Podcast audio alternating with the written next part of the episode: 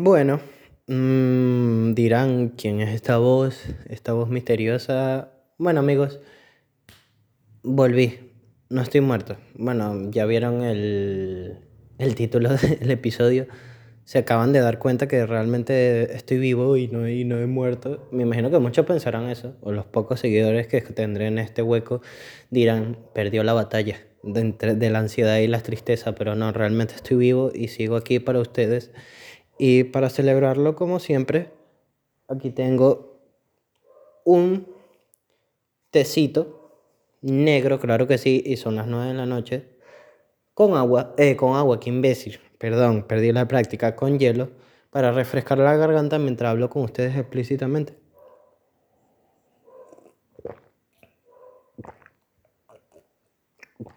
Y unos glu glu para celebrarlos. Entonces, ¿qué tal amigos? Espero que estén bien. Yo, la verdad, no estoy tan bien ni tan mal.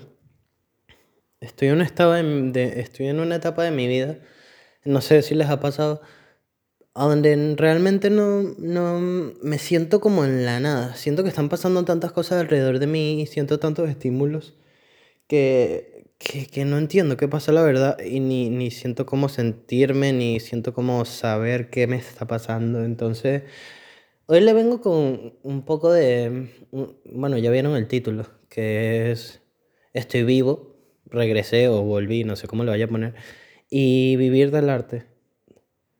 ¿Por qué me surge el tema de vivir el arte? Em, yo creo que lo del arte lo vamos a dejar un poco para después porque es un tema extenso y les quiero hablar de una foto y de una foto no, de una persona para mí muy representada en mi vida y muy importante. Y también, también les voy a hablar de por qué est- estoy vivo y volví. Bueno, básicamente porque tenía mucho tiempo sin subir un episodio y tengo varios episodios grabados, pero no me sentía con energías de publicarlo ni de meterle toda la energía. Yo sé que estuve casi cuatro meses publicando video cada semana por lo menos o cada dos semanas. Pero vino año nuevo y como todo el mundo tiene sus nuevos proyectos, los nuevos proyectos que no se dan, centras energía en otras cosas, no tienes tiempo para grabar.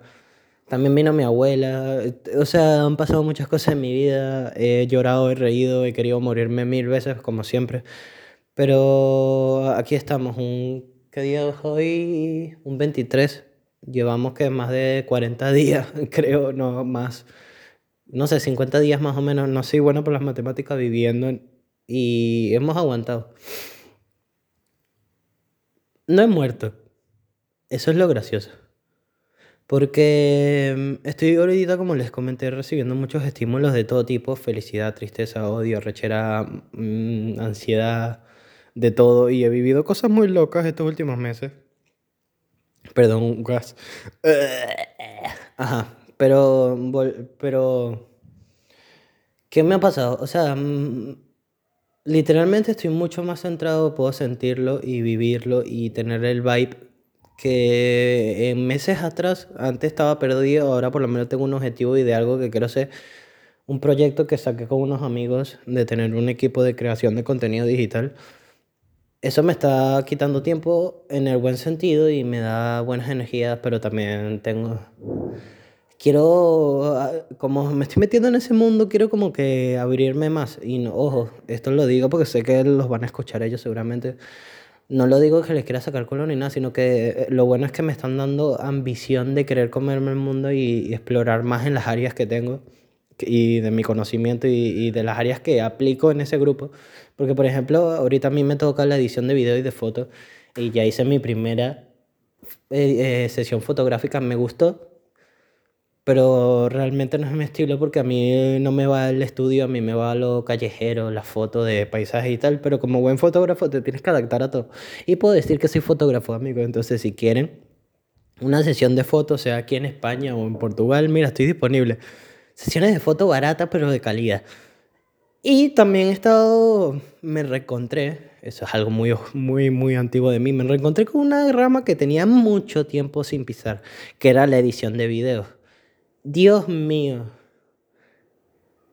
me encanta, pero lo odio, porque realmente ahorita en mi computadora, bueno, en, mi tablet, acabo de ver cuántas horas pasé editando un video de tres minutos para el trabajo, como le comenté, para la agencia donde estoy ahorita o en el grupo donde estoy ahorita. Y un, un video de tres minutos me llevó casi ocho horas con mil cambios que tuve que hacer. Llegué a un momento que me estresé, me eh, menté la madre a todo el mundo, odié a todo el mundo, traté mal a todo el mundo, pero es que perder ocho horas de tu vida en un video y más escuchando a la misma persona. Y ustedes saben que yo no tengo mucho amor al Portugal y a los portugueses. Me revienta el cerebro y me quería morir, pero no, estoy feliz de haberlo hecho. Y es raro porque le estoy comentando una situación que me hizo sentir mal y que me hizo sentir estresado y tal, pero me sentía bien haciéndolo. Y creo que por fin estoy encontrando los nortes profesionales de lo que quiero hacer de aquí a un tiempo de mi vida. Y ahí es donde podía realmente conectar con el siguiente tema, pero paramos y seguimos hablando de mis cosas primero y para que vean cómo estoy actualmente. Sentimentalmente estoy peor. ¿Y por qué estoy peor? Porque, no sé, he vivido unas cosas mm, para mí malas, muy malas estos últimos meses que me han hecho perder más la cordura y estoy a un paso de volverme loco y hacer cosas que no debo, pero lo gracioso es que estoy tan lleno de estímulos, como le dije, de trabajo y de cosas que no me permiten hacerlo. Entonces, literalmente me siento como un monstruo o como una persona sin alma trabajando en las cosas para no perder la cordura. Básicamente ese soy yo actualmente. Es triste, pero bueno. Como escucharon, tengo proyectos y vamos a ver si dan. Y porque iba a decir que conectaba un tema con el otro, porque como les dije, creo que estoy encontrando mis ramas profesionales, que ojalá yo viva de toda mi vida de esto, porque es lo que realmente me apasiona, tomar fotos y editar cosas. Y ese mundo siempre me ha gustado desde muy pequeño. Pero ahí viene el siguiente tema, o lo que puse en el título, que ya ni recuerdo qué es lo que dije al principio, pero bueno, vivir del arte sí o no, o no morir en el intento. Eh, para mí está siendo complicado. Y bueno, es el comienzo, obviamente. Mm, al comienzo no recibes nada, trabajas de más, pero obviamente eso siempre es así. Y de hecho, de la persona que le voy a hablar lo pasó mucho más duro que yo. Pero es complicado, porque mm, ahí entran muchas variantes y muchos contextos y muchas cosas qué es realmente el arte y cómo está valorado. ¿O qué aprecio puede tener una persona sobre algo que hayas hecho que para esa persona puede hacer una foto y para ti fue una foto que te llevó más de cuatro horas de edición, ¿sabes? Es como, o para un pintor que estuvo pintando, y ahí voy a conectarle al siguiente tema, o un pintor que estuvo pintando una obra durante semanas o meses y murió pintándola y, y, y para la gente valga 100, valga 100 míseros euros y para otro tipo de personas tiene otro efecto y otra percepción porque aprecian realmente lo que es el arte. Un glu glu. Entonces hoy le hablaré un poco de, aprovechando que estoy viviendo eso, lo que es el vivir del arte, la vaina, eh, el arte en general y lo que es el arte para mí. Podemos empezar primeramente de qué es el arte para mí. Yo desde pequeño crecí en una familia con ámbitos muy artísticos. O sea, mi, mi abuela pintó, fue profesora de, de, artes, mi tío fue pintor. Mi mamá también tenía una que otra expresión artística como escultura y ese tipo de cosas, pero muy sencillas. O sea, no es que no, no, es que las, no las hacía, sí las hacía, pero era como algo que hacía por hobby. Y después está mi hermano. Mi hermano para mí creo que de, todo nuestro mi círculo pequeño, aparte de mi tío, que es el que les voy a hablar hoy, ha sido el que más ha expresado con sus manos sin necesidad de forzarse a ser un artista. Porque él lo que es eh, pintura lo domina bien, los colores los expresa muy arrecho. Y yo desde pequeño veía cómo grafiteaba y pintaba y dibujaba con cualquier color o cualquier marcador que encontrara en la casa y, y expresaba artes. Y después estaba mi tío, que es para mí mi, mi persona a seguir hoy en día. Y capaz me pongo un poco estúpido y, y ridículo acá, pero a veces hay que hablar de las personas que realmente te sientes en admiración. Entonces eh, crecí en ese circulito y agradezco mucho que me hayan criado en ese ambiente porque por lo menos mi familia no son como mil familias que he conocido hoy, hoy en día, que son muy tú, el papá es abogado, la mamá es abogado o el papá es ingeniero y la mamá es ingeniero y todos tienen que seguir ese mismo ejemplo, toda la familia, el tío, la abuela, el papá y el doctor y también con el doctor y tal. Y menos mal que mi familia en ese sentido no nació así y somos todos unos bohemios de mierda y nos gusta el arte y nos gusta vivir de ello y, y eso es lo que quería hablar, o sea, básicamente. Y desde muy pequeño, como les dije, tuve muchos estímulos, crecí, también exploré, pinté un momento, aprendí a colorear con sombras y tal. Después emigré. Siempre me encantó el arte, también Goya, Velázquez, todo eso lo conocía desde muy pequeño, Van Gogh. Van Gogh fue uno de mis principales artistas que conocí, me aficioné a su obra y de paso una vez pequeño viajé a Ámsterdam y conocí su, su, sus artes. También fui en Ámsterdam a al Museo de Rembrandt, que Rembrandt era para mí, para mí es uno de los mejores dibujantes clásicos y ese señor manejaba las sombras como un crack. Entonces realmente yo desde muy pequeño sabía lo que era el arte y conocía a algunas personas, tenía mi, mi grupo, mi gente también, en mi casa crecí con arte de mi tío, arte de las demás personas, entonces realmente ya estaba metido en el mundo. Y yo dije, vengo a Portugal, me pierdo un poco de esa rama, porque bueno, me perdí en todos los sentidos cuando llegué acá. Pero me dan la grandiosa opción de, perdón, de, de, decidir qué quería hacer con, con, mi carrera de bachillerato, porque aquí lo bueno, y no sé si en los otros países pase, y me gustaría que me comentaran, ya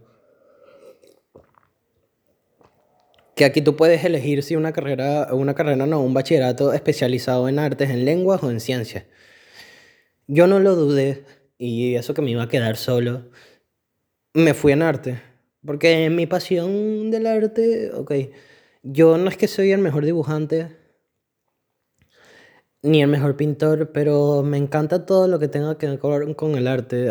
Para mí hasta cocinar es un arte o siento que aprecio todo de una manera una perspectiva más bonita y siento que las personas que están metidas en el mundo como yo entienden todo un poco diferente y no es que me sienta el bohemio, el abstracto, sino que realmente lo aprendí desde muy pequeño y meterme en la carrera de arte. No, y yo no sacaba buenas notas en dibujo, pero eh, tenía mis cosas que se me daban bien, por ejemplo, y creo que por eso las fotografías en ese estilo también se me dan muy bien, que es lo que es paisaje, paisajismo, profundidades. Eso lo capturo muy bien con una cámara y también te lo puedo hacer muy bien con un lápiz, pero no era mi, mi mi, mi fuerte. Entonces terminé el bachillerato de arte, aprendí muchísimo a dibujar, porque eso es lo bueno de las escuelas acá, que te enseñan, te potencian tus técnicas.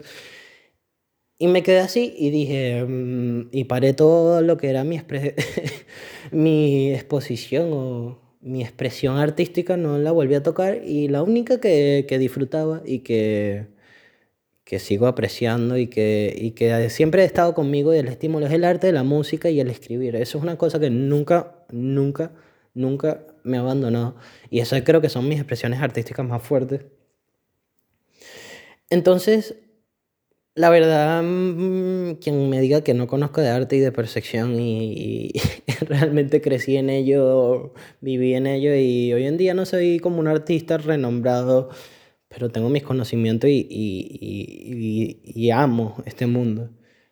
Entonces, ¿por qué les doy toda esta vuelta? Porque ahorita voy a hablar de muchas cosas técnicas, seguramente, y voy a hablar de Karim Márquez. ¿Quién es Karim Márquez? Mi, mm, me gustaría presentarlos como un artista más, pero les voy a hablar desde mi punto de vista y para mí quién es él. Porque él fue eh, en mi familia mi abuela tuvo mm, tres hijos. Mi mamá, bueno, realmente fueron cuatro.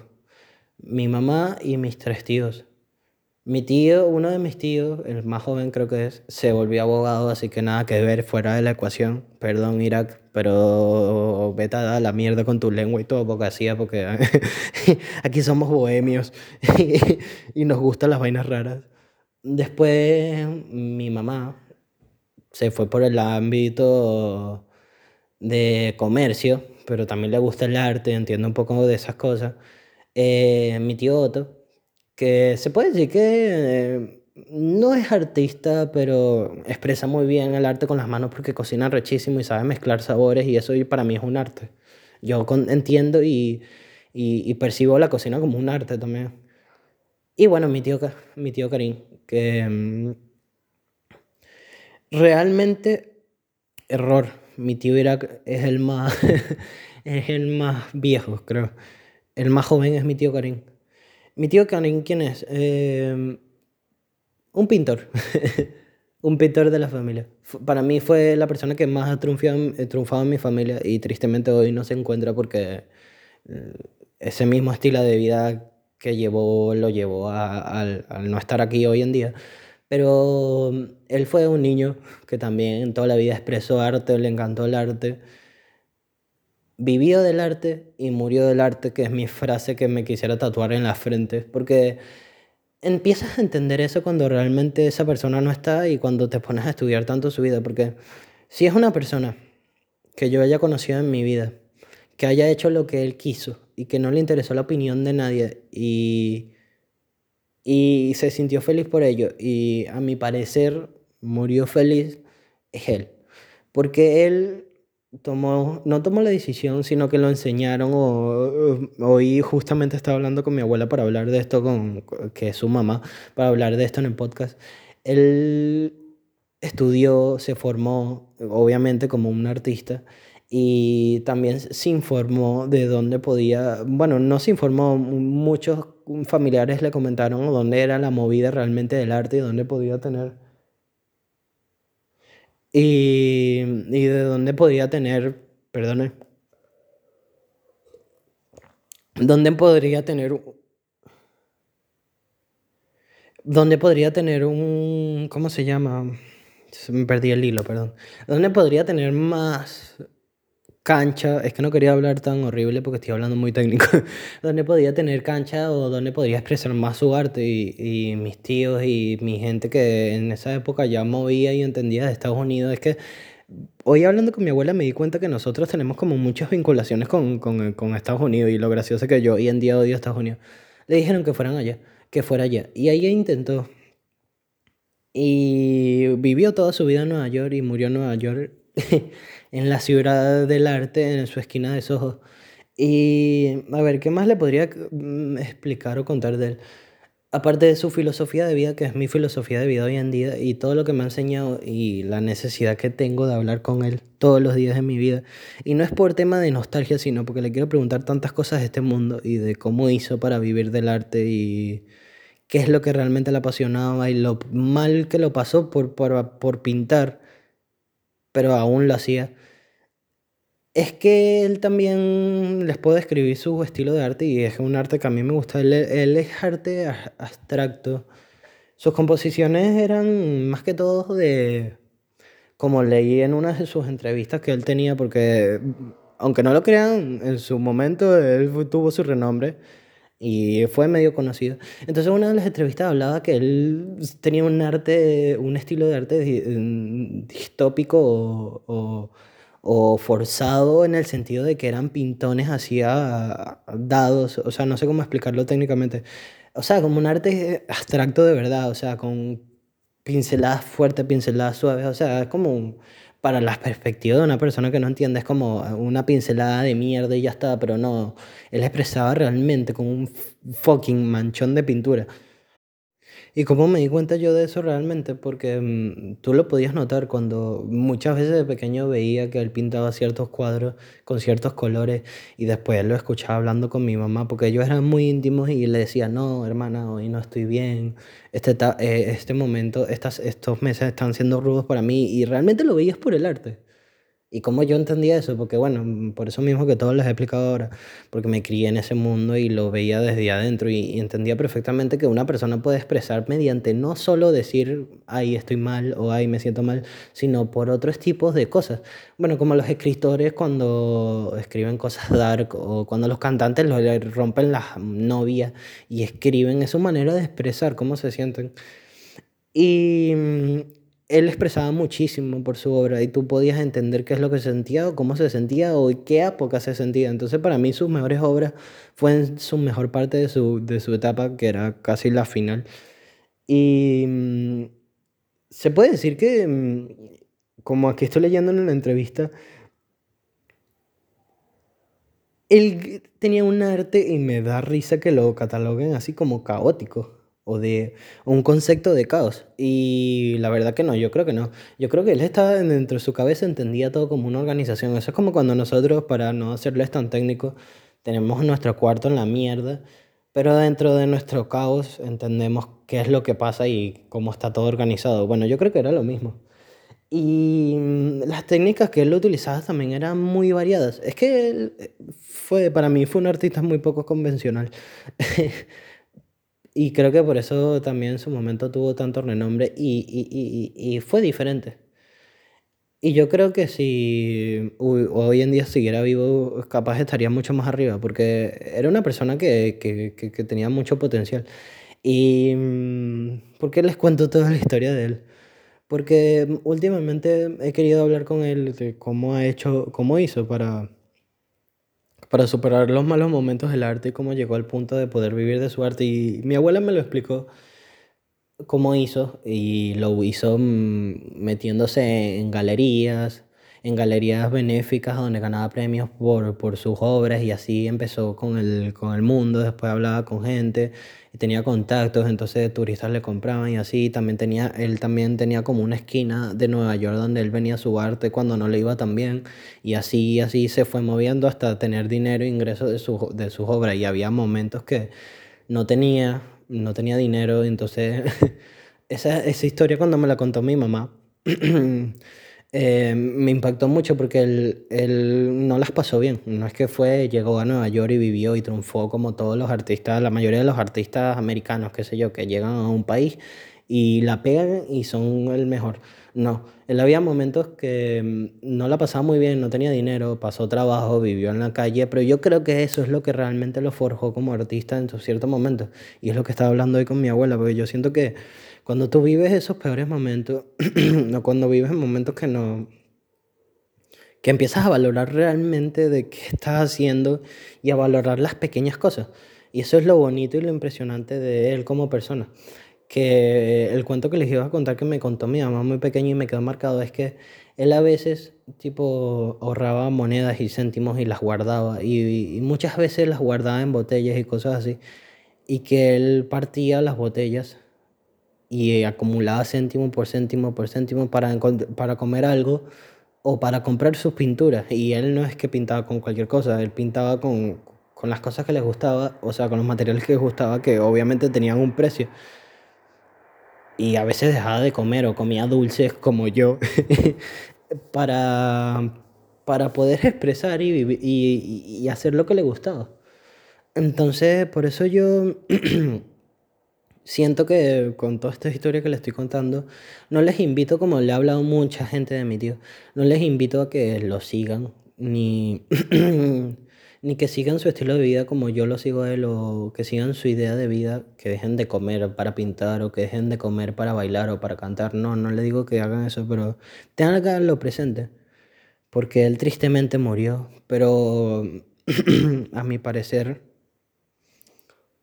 murió feliz porque hizo lo que quiso siempre y nunca siguió a nadie, ni cumplió esquemas, ni, ni hizo que la gente se sintiera feliz de lo que él hizo. Simplemente vivió y expresó arte y murió. O sea, que es mi filosofía de vida. Obviamente en algún momento tendrán que trabajar de, en una fábrica o en algún momento tendrán que trabajar en una cocina, en algún momento tendrán que trabajar para llegar a su meta que sea cantar, pintar, como lo que sea. Piensen en el arte como cualquier expresión que ustedes hagan de sí, porque hasta la persona que menos ajena al arte, si crea algo con sus manos, ya está creando un arte, está creando algo que nació de sí. Tendrán que pasar momentos difíciles, tendrán que vivir ese tipo de situaciones, pero lo bueno es que van a llegar al momento de euforia, donde se explotará todos sus proyectos y donde podrán vivir de eso que tanto aman. Y entonces, ¿por qué me siento tan representado con él? Porque hoy en día me siento con todo lo que estoy empezando a hacer de edición de fotos y editar videos y, y hacer cosas virtuales, me siento un poco como él, como empezando a explorar este mundo ver si voy a poder vivir de esto o no y tendré que trabajar en otras mierdas para sustentar el, el otro trabajo, pero lo haré con mucho amor y con mucho arte. Y, el, y eso es lo que me choca, Porque también depende de las épocas, porque en esa época se apreciaba muchísimo más todo lo creado de manos o lo más visual o lo más artístico. Hoy en día son redes y todo es más cuadriculado y todo es subir 20 posts en un día de, de un famoso cuando a mí yo siento que aprecio más una obra trabajada bien, con una buena percepción y un buen mensaje de meses, a que un post hecho de la nada con una aplicación cualquiera en un día para el siguiente día. Y por eso choco hoy en día tanto con los conceptos actuales y eso que nací en la, nací en la época actual y entiendo cómo se mueven las redes y entiendo todo eso, pero amigo, yo soy muy clásico. Preferiría un mundo donde valoren más todo desde un punto de vista artístico y del trabajo que tienes. pero tampoco uno puede ir con la bandera del arte sembrándola a todo el mundo como que míralo desde mi perspectiva que es más bonita y tiene más sentido, obviamente no. Uno como artista más bien tiene que sentir y hacerle sentir a las personas que te rodean, que eso es muy importante.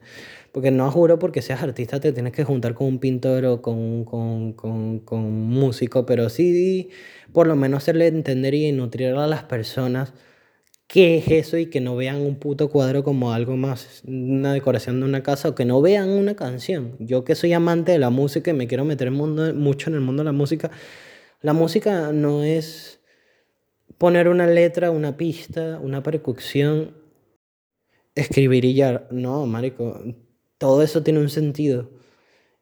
Y por eso me gusta haber, nacido en este grupo y haber sido sobrino de esta persona. Em, ahorita mi meta de, una de mis metas de vida, y lo quiero dejar acá grabado porque así me veo motivado y tengo un registro, es hacer lo que no se ha podido hacer después de la muerte de mi tío de 5 años. Y espero que en algún momento este podcast pegue y, funcione y que lo escuchen millones de personas o, o, cientos de personas, es reivindicar el arte como mi tío, es una de mis misiones de vida. ¿Qué es reivindicar el arte? No quiero recibir ningún lucro, ni quiero hacer famoso mi tío, simplemente quiero que todo el arte que está hoy en día en un storage o en un garaje en Nueva York, quiero que esté expuesto y yo sentirme realizado y quién sabe, en algún momento comprarán uno y todo eso irá para mi abuela. Y si, no va para mi abuela, hará para una fosa común. Pero quiero que agarre un sentido de verdad, porque el arte está para exponerlo y verlo y apreciarlo, no para estar encerrado. Y por eso lo digo acá, porque así, quién sabe, en algún momento dentro de 10 años, 5 años, escucho este episodio y digo, mira, lo hice, tío. ahora ya estoy hecho contigo. Ya hice el camino en Fátima por ti, por tu descanso, ahora ya pude hacer lo que tú no pudiste terminar de hacer. Y espero que alguien haga lo mismo conmigo y con mi arte que voy a crear en, de aquí a un tiempo. Mierda. Se me aguaron los ojos. Es que estoy hablando con sentimiento. Amigo, el mensaje que les puedo dar es que vivan de lo que les guste y no escuchen los pretextos de las personas ni escuchen las opiniones de los demás. Si tú quieres ser artista, si tú quieres ser recogelata, si quieres ser médico, hazlo. Vive de ello, disfruta el camino. Puedes ser jodido, no puedes comer, puedes vivir en la calle como mi tío, pero lo vas a lograr. Y cuando te mueras, si te toca, o te toca vivir 100 años, 200 años, estarás gratificado y dirás, hice mi camino y lo cerré. Y bueno, es que me puse, me puse chiquito, perdonen. Em, amigos, o sea, es que se me cortaron las palabras porque no sé, sentí como que si estuviera hablando con él o haciendo una exposición de él. Eh, como les dije, no voy a decir que el arte es un estilo de vida, pero yo creo que entender el arte como lo entendemos las personas como yo, y sé que tengo gente muy cercana que lo entiende como yo, es vivir, la verdad. Entonces hay que llevarlo al límite y morir por ello. Y bueno amigos, yo creo que podemos ir dejando este episodio por aquí. Em, Espero que sea grata mi, mi vuelta y espero que me vuelvan a escuchar. Y hoy, agüita. Hoy de qué cantante voy a hablar. Hoy para retomarlo porque tengo, sé que tengo varios episodios que no he hablado de cantantes. Ahorita últimamente estoy muy todavía en la vibra española. Es que amo su cultura musical y la que está saliendo joven ahorita, de niños de 19 años, bueno, de Rojo, yo les hablé de Rojo. Eh, ese niño tiene menos edad que yo y, y es mucho más talentoso que yo.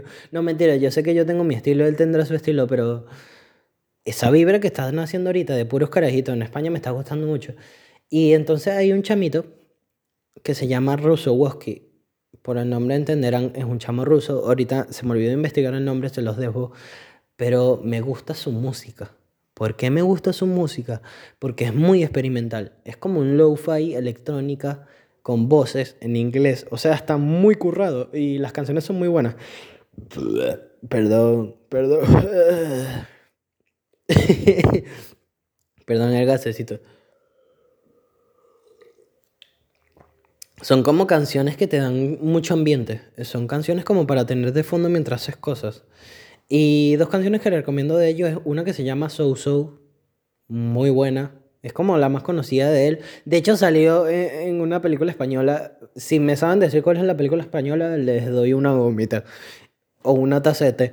Y la otra que me gusta muchísimo se llama, bueno, les puedo decir dos más. Una que se llama Billy, que es un poco más pesada de digerir, pero si te gusta ese vibe así electrónica rara, experimental, les puede gustar. Y otra que se llama Micro. Son canciones que son como para la típica historia de, de, de, paisaje, pero son buenas. y bueno amigos, aquí estar, eh, y aquí estaremos un día más, con una noche más y un té de más. No vamos.